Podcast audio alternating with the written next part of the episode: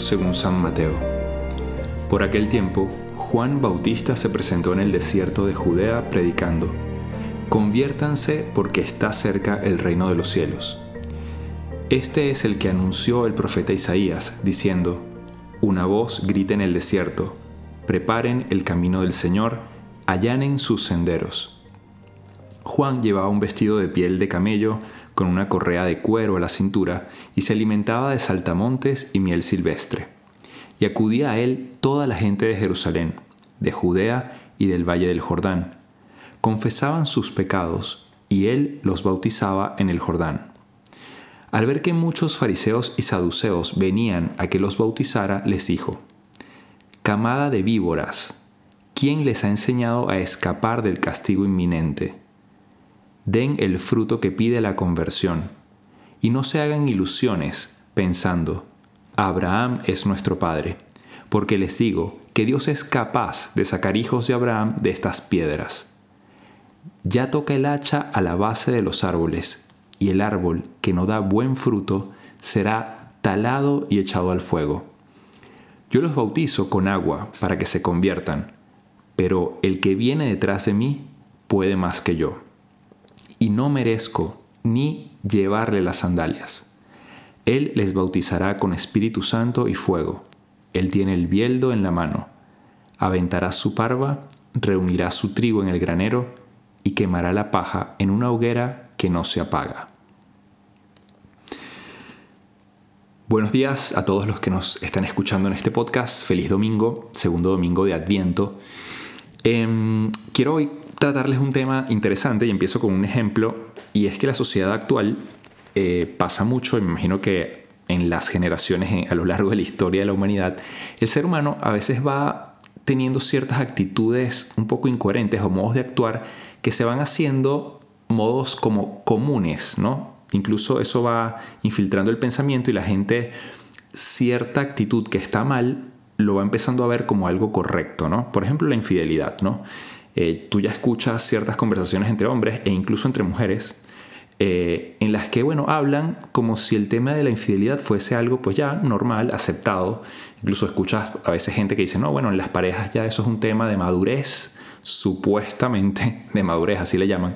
Em, el tema de la infidelidad. De hecho, yo una vez, eh, esto es muy triste el ejemplo que voy a poner, pero bueno, pero para que vean el nivel de que esto sucede, ¿no?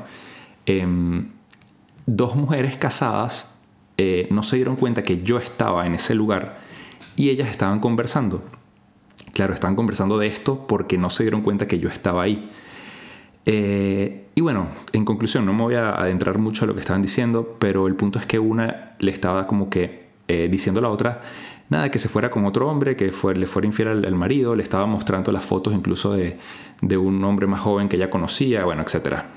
Eh, no voy a entrar en detalles. El punto es que esto sucede. Entonces, ¿qué pasa? Hay ciertos modos de actuar que se van metiendo en, nuestra mente como ideas, como si fueran normales, ¿no? Entonces, ¿qué pasa? Si esas ideas empiezan a hacerse verdad en nuestra cabeza, luego es muy fácil que empecemos a actuar de acuerdo a esas ideas del mundo, esas ideas que, son, que están mal, que no, no están bien y que no nos hacen bien nosotros, no solamente nosotros, sino el mundo. Bueno, Em, esto lo digo por el tema de la importancia de purificarnos eh, en todos los sentidos, y esto lo voy a explicar un poquito más adelante, porque el tiempo de Adviento justamente nos invita a esto, nos invita a un tiempo de conversión. Y esta conversión no es solamente eh, a nivel quizás corporal, de hacer un sacrificio, de algo que me cuesta, sí, es una conversión de los sentidos tiene que haber una conversión, pero también de nuestra memoria, de nuestros pensamientos, este, de nuestras acciones, ¿no? Entonces yo hoy les quería hablar un poquito de esto, eh, como que ir un poquito más a fondo en el tema de la conversión, de la cual hoy San Juan nos invita muy claramente diciendo que hay que preparar el camino del Señor, porque va a nacer bien el Señor y para que Él nazca en nuestros corazones tenemos que prepararle el camino. Y por eso este tiempo de Adviento eh, es un tiempo perfecto para yo dar un pasito más en mi conversión. Entonces, bueno, otro ejemplo que les pongo para entender un poco lo que queremos hablar hoy es que el ser humano en diversas áreas de su vida tiene muy claro lo que ha hecho, eh, el nivel en el que está y lo que le falta por hacer para alcanzar metas. Por ejemplo, en el campo laboral, todos saben lo que han estudiado, lo que han trabajado, saben en qué nivel profesional están y saben qué necesitan hacer para poder eh, avanzar. Por ejemplo, bueno, yo ya estoy en este nivel, pero quizás necesito hacer un máster, necesito hacer un curso, necesito eh, adquirir tal habilidad, eh, aprender un idioma para poder avanzar más en, en mi nivel profesional, ¿no? lo mismo pasa en las relaciones de amistad, de noviazgo, o sea, hay etapas. primero, no sé, se gustan externamente, eso es algo muy superficial, pero es un primer nivel. Luego quizás le invitan, el hombre invita a salir a la mujer, este, no sé, viceversa, hoy en día han cambiado tantas las cosas que uno ya ni sabe, pero bueno, eso, se empiezan a conocer. Eh, luego, después de un tiempo conociéndose, pues ya deciden hacerse novios, que es un paso más. Luego pasa un tiempo de novios, puede llegar el compromiso y después del compromiso, bueno, ya el matrimonio, ¿no? El matrimonio ya es como que la etapa ya unitiva, eh, aunque luego dentro del matrimonio eh, hay que alcanzar como unas, hay también unas etapas hasta que digamos que se unan más o que se logre una unión más íntima y duradera, ¿no? Pero bueno, todo esto lo pongo como ejemplo para que se den cuenta que en la vida espiritual también hay etapas. Y esto es de lo que yo quiero hablar hoy. Voy a hablar muy rápidamente y de modo quizás superficial porque este es un tema muy profundo que está muy presente en la vida de los santos y que a veces los católicos en general quizás lo hemos escuchado pero no tenemos ni idea. Y lo que quiero es que ustedes lo conozcan, que ustedes primero lo conozcan y bueno, si es posible que empiecen a leerse algún libro o que los que tienen dirección espiritual lo comenten con su director espiritual. Yo sé que es difícil encontrar sacerdotes o incluso personas laicas que den dirección espiritual. Sacerdotes muchas veces estamos muy llenos de trabajo, ya tenemos un grupo grande de personas que atendemos y, y se nos hace difícil atender a más gente. Pero bueno, este es un tema en que al menos me interesa que los católicos conozcan un poco para poder avanzar, ¿no? Bueno, entonces me meto un poquito ya en, el asunto. Como les decía, el Evangelio de hoy nos habla eh, del camino de conversión. San Juan nos invita a este, a este camino. Eh, San Juan de hecho habla de que está en el desierto y el desierto es justamente el lugar propicio para el encuentro con Dios. Eh, el desierto lo vas haciendo tú o lo vas buscando tú en esa purificación. O sea, cuando ustedes hacen alguna renuncia, que, que la están haciendo muchos de ustedes en este tiempo de Adviento, es un momento en el que te metes en desierto. ¿El desierto qué es? Estás alejado de, del ruido, estás en silencio, estás alejado de las cosas materiales que a veces te, te alejan de Dios. Es como de alguna forma no depender de tus pasiones, de tus gustos, de personas, de bienes materiales que te rodean, para que haya más espacio para encontrarte con Dios. Por eso el desierto, digamos, como lugar es excelente porque estás como alejado de todo y es más fácil encontrarte con Dios en el mundo en el que vivimos hoy en día, hay que lograr un desierto quizás hecho por nosotros mismos, o sea, hay que buscar purificarme, que será el punto principal. Entonces, bueno, metiéndome un poco en esto, ¿cuál es ese camino? Lo nombro para que lo tengan idea, seguramente lo han escuchado. Existe la vía purgativa, que es la vía inicial de, mayor purificación, luego, luego se da la vía iluminativa, es otro nivel de vida espiritual, y por último la vía unitiva, donde la unión con Dios ya es muy, muy fuerte todo este camino está tanto al inicio como al final, eh, digamos que precedido por el amor. Digamos que el amor es la clave de todo esto. Yo me siento amado por Dios, Dios que es misericordia, y le quiero corresponder. Entonces empieza esa relación con Dios y ese camino.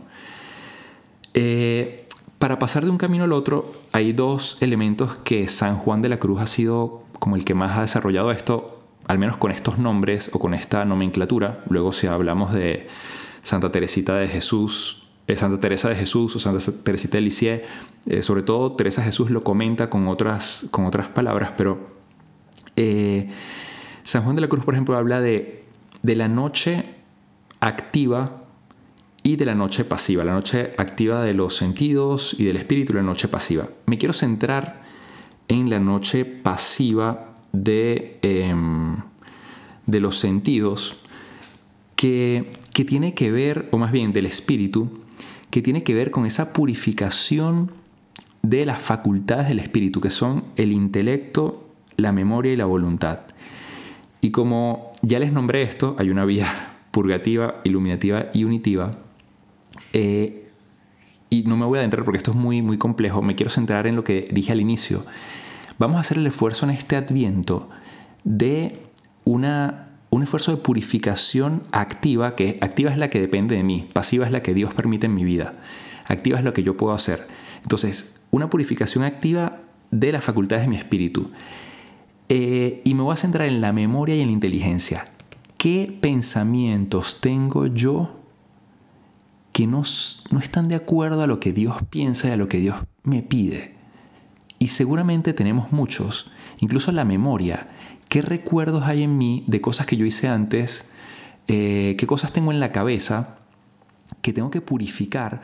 Porque esas memorias, esos recuerdos o ese, o ese modo de pensar hacen que yo de repente termine cometiendo un hecho que no quiero cometer o que sé que está mal. Y yo de repente lo alimento. Y quizás lo alimento hasta con músicas, lo alimento con lecturas, lo alimento con conversaciones, con gente con la que comparto y, y hablan de esas cosas como si esas cosas fueran normales. Recuerden el ejemplo que les puse al inicio de la infidelidad. Pero hay tantas cosas a nivel moral que quizás debemos purificar en nuestra mente para que sea más fácil luego actuar, eh, sentir y pensar como Jesús piensa. La clave principal de la conversión es tener un corazón como el de Cristo y le tenemos que pedir a Dios, Dios concédeme la gracia de tener un corazón como el tuyo, de pensar como tú, de vivir como tú. Entonces, me quería centrar en esto y es lo que le debemos pedir en este momento de meditación a Dios. Señor, los pensamientos que tengo, las ideas que se han hecho fijas en mi cabeza, que quizás no van con tus ideas y tu modo de pensar, dame la gracia de purificarlas, de pensar como tú piensas, de actuar como tú actúas. Tanto ustedes como yo sabemos cuáles son esas ideas en nuestra cabeza que podemos poner en manos de Dios e intentar tener una, una actitud, proponernos ¿no? en esta semana que empieza eh, ¿cómo voy a mejorar esa idea que tengo en la cabeza? Quizás alimentarla con una idea distinta, que es la idea de Dios, buscar hacer algo que, sea contrario a esa idea que yo tengo en mi cabeza, que, es como una tentación después de, fallarle a Dios, de cometer un pecado. Y, y pidamos a Dios la gracia a través del Espíritu Santo de lograr esto. Termino con esa frase de San Juan Bautista que dice al final del Evangelio de hoy, que nos invita a la conversión él habla del Espíritu Santo. Él dice, Jesús les bautizará con el Espíritu y el fuego. Yo bautizo con agua, pero Jesús los bautizará con fuego y Espíritu Santo. Y el Espíritu Santo es realmente el que actúa en nosotros, es el gran socio eh, para el gran negocio de nuestra vida, que es la santificación. Entonces pidámosle con fe eh, al Espíritu Santo que toque nuestro corazón, que logre eh, purificar todo en mí, especialmente esos pensamientos y esa, sí, esos pensamientos, esas ideas que tengo en mi cabeza que me alejan de Dios. Espero que esto les haya servido para conocer un poco más de la vida espiritual, que será mi objetivo los domingos, tocarles algún tipo de tema que les pueda ayudar. Perdonen que me extendí un poco, pero espero que esto les haya servido. Bueno, les invito a conocer un poco más de la vida de los santos, eh, San Juan de la Cruz, Santa Teresa de Lisieux. Edith Stein, por ejemplo, habla en uno de sus libros eh, sobre San Juan de la Cruz, se llama La ciencia de la cruz, este, sobre esto. Y bueno, y, no negarles nunca que este camino también tiene momentos de dificultad y de cruz, como todo, esto ya lo sabemos, ¿no? No lo voy a decir nada nuevo, pero lo importante es que Dios quiere, todo esto lo permite y lo quiere para que lleguemos a ese nivel de paz y felicidad que solo Dios puede dar. Entonces esa es la gran motivación. Dios nos llama a un nivel de paz y de alegría este, inimaginable para nosotros, ¿no? Que los santos lo alcanzaron. Pues bueno, espero que tengan un feliz día, un feliz domingo, una feliz semana y que Dios les bendiga. Les hablo el Padre Jesús Rodríguez y nos pueden seguir en nuestras cuentas de qué haría Jesús y mi cuenta personal Padre Jesús LC.